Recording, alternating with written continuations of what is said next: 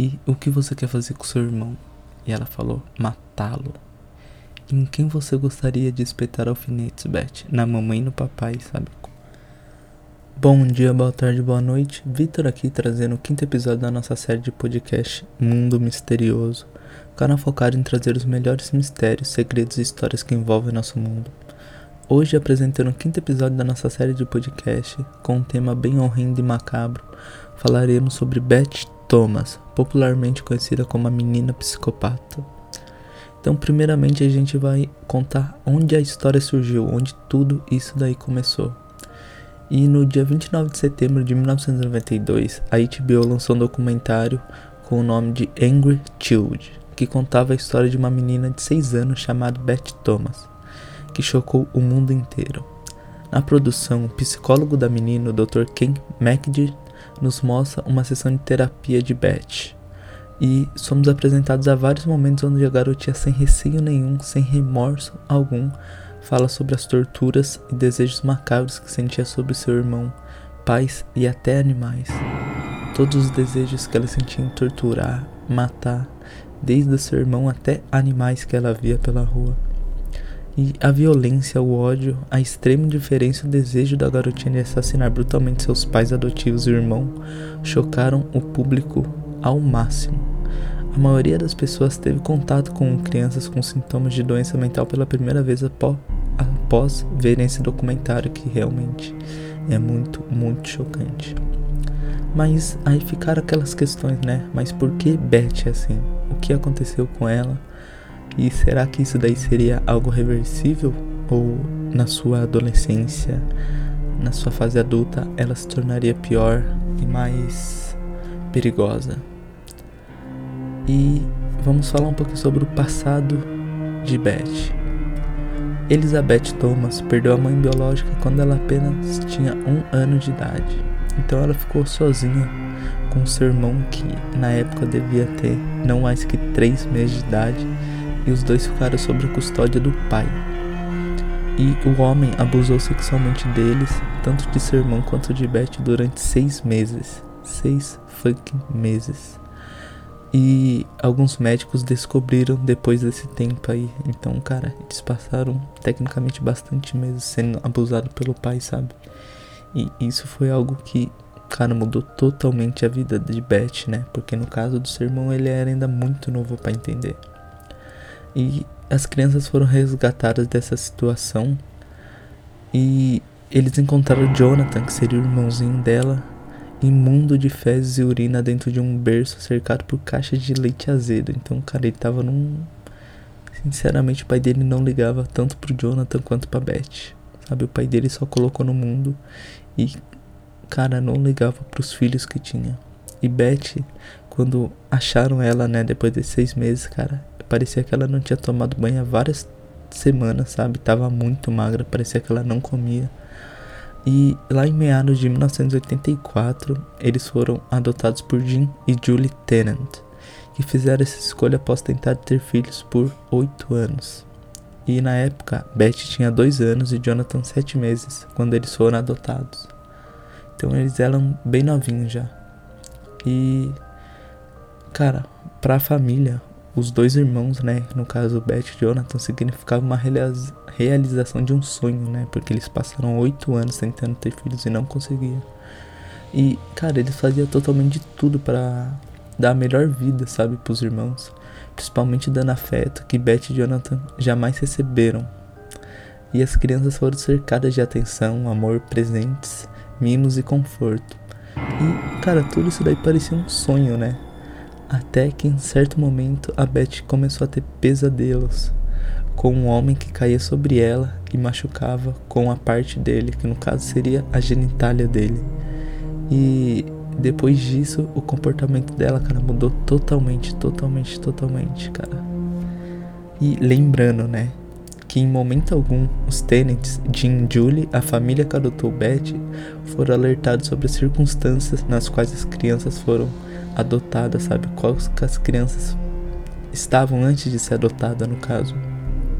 E a assistente social alegou que elas eram saudáveis e livres para qualquer trauma psicológico, portanto Jim e Julie estavam completamente no escuro sobre o que estava acontecendo. Então, resumindo, eles adotaram as crianças pensando que elas estavam totalmente saudáveis, tanto fisicamente quanto psicologicamente, mas, né, as crianças sofreram muito, muito, muito. E esse sofrimento passou para os pais, né, logicamente. E quando o órgão de adoção foi confrontado pelo casal, os funcionários alegaram que não forneciam um histórico dos infantes devido às leis de confidencialidade. Era irônico, né? Claro, uma vez que o bem-estar das crianças deveria ser a prioridade. Os pais não teriam sofrido tanto se soubessem o mínimo que havia acontecido com as crianças, né? Eles teriam um pouquinho de noção tudo que eles passaram. E agora falando um pouquinho sobre os pesadelos de Beth. Como a gente já havia citado, ela né? Ela tinha esse pesadelo com um homem que caía sobre ela e a machucava com a parte dele, claramente podendo perceber que esse pesadelo se remete aos abusos físicos que ela sofrera de seu pai, né? Tanto psicológico quanto fisicamente, cara. Que ela passou seis meses sozinha com ele sofrendo esses abusos. E no documentário ela fala que, o pai dela, sabe, encostava na, na genitália dela, na vagina dela sabe? Estuprava ela até ela sangrar, cara. Então, mano, o documentário é muito pesado. E a gente começa a entender, né? Tudo que ela passou antes. Pra pessoa que ela se tornou, né? Pra criança, no caso. Cara, foi algo muito, muito brutal. E depois do início desses pesadelos aí, parecia que ela tinha virado outra pessoa. Tipo, outra, outra pessoa. Irreconhecível. E depois que começou esses pesadelos aí, a Beth ela começou a exibir raiva, cara, incontrolável. Ela começava a xingar, fazia gestos obscenos e gritava até ficar vermelha, sabe? Como se fosse uma criança mimada, gritava, gritava, sabe? Tipo, sem motivo nenhum. E o pior de tudo foi tudo que ela começou a fazer com o irmão dela, sabe? Que ela já chegou a jogar o irmão dela do berço e pisar na cabeça dele, sabe? E, sei lá, ele tinha que um ano de idade. Então, Jonathan sofreu muito, muito na mão dela. Fora que ele já foi beliscado, mordido, socado por Beth várias, várias vezes quando os pais dele não estavam por perto, né, para poder olhar. E a própria menina relatou que molestou o irmão, sabe? Ela também se masturbava em público, só que essa masturbação, cara, já passava de tipo, ela era viciada nisso. No documentário ela cita que ela fazia isso todo santo dia, todo dia, sabe? Lógico, no documentário fala bem mais coisas que ela fez com o irmão dela. E cara, é muito pesado. E, né, a Julie desesperada sem saber por que estava acontecendo aquilo, cara. Porque a Beth começou a agir daquele jeito, de forma agressiva. Ela começou a trancar a filha no quarto de noite, né? Pra poder manter o irmão seguro. Porque, cara, muitas noites ela saía do quarto dela ia pro quarto do irmão dela, tipo, pegava alfinete e começava a alfinetar ele. Tipo, torturava o irmão. Sabe? Fora que. Cara, ela caçava animais perto da casa dela só para poder torturar os animais, mano. Uma maneira de poder esvaziar o ódio que ela tinha, sabe? E ela já até chegou a falar que ela já prendeu os animais com estaca até eles morrerem, sabe? E cara, com o tempo isso daí começou a ficar insustentável, sabe? Pros tenets, né? Porque ficar com uma criança dessa daí na casa foi bem complicado. Tanto pra segurança dele quanto por segurança do Jonathan, que tinha um ano de idade, sabe? E sofria tudo isso daí na mão da arma dele. Falando só um pouquinho mais resumidamente, cara. Durante as sessões de terapia que ela teve com o seu psicólogo, ela contava que ela batia a cabeça do irmão dela no chão, sabe? Que ela furava o corpo do, do irmão dela e as partes íntimas dele com uma agulha, puxava e chutava seus órgãos genitais. Ela até explicou que uma vez ela tentou matar ele e só parou porque os seus pais chegaram na hora e impediram ela, sabe? E ela também admitiu ter pensado seriamente matar os seus pais adotivos em várias, várias vezes. Beth também contou que costumava maltratar os animais, como eu já citei, tanto de estimação e até os animais que ela achava na rua, vagava perto da casa dela assim, e ela comentou que ela já matou vários. diante de todos esses fatos, ela mesma relatava que ela não sentia nenhum tipo de ressentimento ou culpa sobre as ações dela, sabe? E cara, suas declarações em todas vezes era totalmente calma e fria, sabe? Totalmente macabro. Como se ela estivesse explicando qualquer assunto trivial, sabe? Que não tivesse importância. E quando ela foi questionada por que, sabe, ela gostava de agir dessa maneira, ou agia, né? Ela respondeu que ela queria que todo mundo sentisse o que ela sentiu quando sofreu os abusos de seu pai. Então, mano, muito pesado. Além disso, sempre que o médico perguntava se ela estava ciente de que essas ações, né, causavam muito sofrimento, tanto os pais dela, por irmão dela, ela respondia que ela sabia e era exatamente isso que ela queria, ou seja, ela queria causar dor tanto pro irmão dela ou pros pais dela, e ela estava ciente disso. Agora falando um pouco sobre a terapia, sobre né, essa relação entre a a Beth e o psicólogo dela, o Dr. Ken McGee, que foi o responsável, né, pela conversa e toda essa terapia e essa evolução que Beth teve. E cara, no princípio ela sempre apresentava um comportamento malicioso e ela confessou que machucaria os pais dela, sabe? Os pais adotivos, tanto o irmão também, sabe? Sem fazer esforço nenhum, cara. Que o sonho dela era esfaquear eles até a morte. Cara, sabe, vendo essa situação, ele teve que organizar uma verdadeira jornada, sabe? Em todas as origens da garota para ele descobrir por que que tava ocorrendo isso, sabe? Por quê? Lógico, todo mundo sabia que ela tinha sido abusada, porém, sabe, tem bem mais coisas dentro disso. E depois de um tempo, a Beth foi diagnosticada com transtorno de apego reativo, ou RAD, que é um grave distúrbio caracterizado pela dificuldade de criar vínculos sociais ou afetivos, sabe? Então dava pra gente ver que ela não criava um vínculo muito forte com os pais dela ou com o irmão dela, né?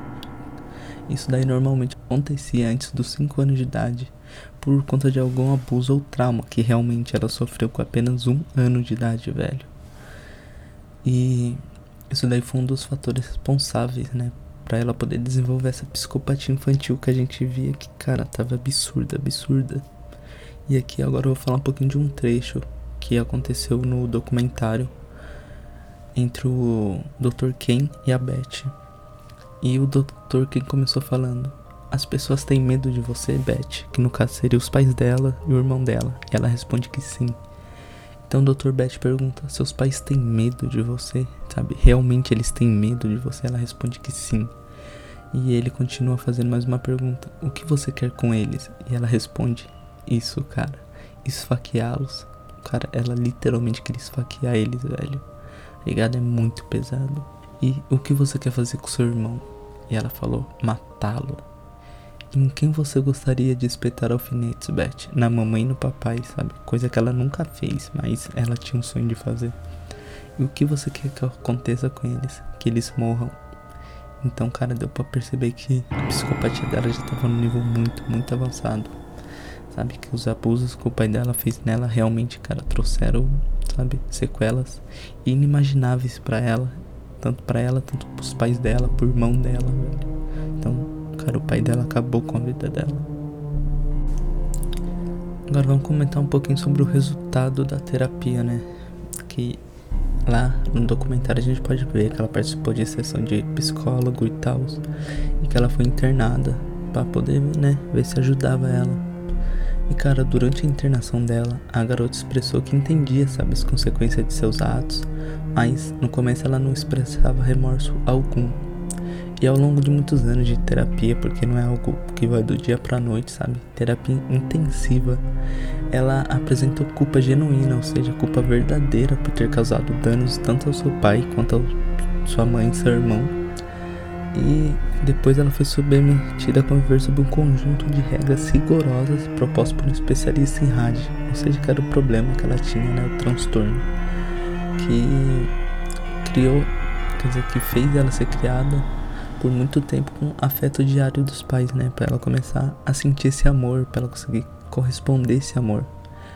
E mano, depois disso a Beth começou a ter uma vida normal, ela conseguiu se sair bem na escola, fez amizades Inclusive, ela se formou em enfermagem na Universidade de Colorado, que é uma universidade muito, muito boa. E, cara, atualmente ela viaja o mundo dando palestra falando sobre a história dela, né? Porque uma história bem pesada, macabra e dolorosa para ela. E, mano, até hoje, para muitos especialistas, a Beth, mano, virou um símbolo de estudo, sabe? Porque eles dizem que a psicopatia ela não tem cura. Então, ela é uma pessoa que conseguiu reprimir esses sentimentos, sabe? Essas vontades, desejos lá no cérebro dela, sabe? Meio que deixou preso lá. Então eles disseram que ela não conseguiu ser curada, porém ela conseguiu reprimir isso muito, muito bem. E cara, hoje em dia ela consegue ter uma vida normal, tem uma vida normal, né? E viaja o mundo aí dando palestra, contando a história dela, de tudo que ela viveu, tudo que ela passou, sabe? Então, mano, ela mudou de vida total, total, total. E galerinha, sei que dessa vez eu, o podcast foi um pouquinho mais longo, mas cara, espero que vocês tenham gostado aí da história que a gente trouxe hoje, que cara, foi uma história muito interessante. Se vocês tiverem oportunidade, cara, assistam esse documentário Angry Child. Tem ele legendado no YouTube, que não é completo, porém são uns 30 minutos da, da terapia dela, cara, que vocês não vão se arrepender. É muito, muito legal. Documentário se chama Angry Child. Pode procurar aí no YouTube que vocês vão achar. E cara, o podcast foi esse. Sabe, eu vou ficando por aqui. Espero muito que vocês tenham gostado. E se gostou, cara, volta aí que vai ter muitos e muitos ainda pela frente, tá? Só quero agradecer cara, muito obrigado e até a próxima. Se cuidem.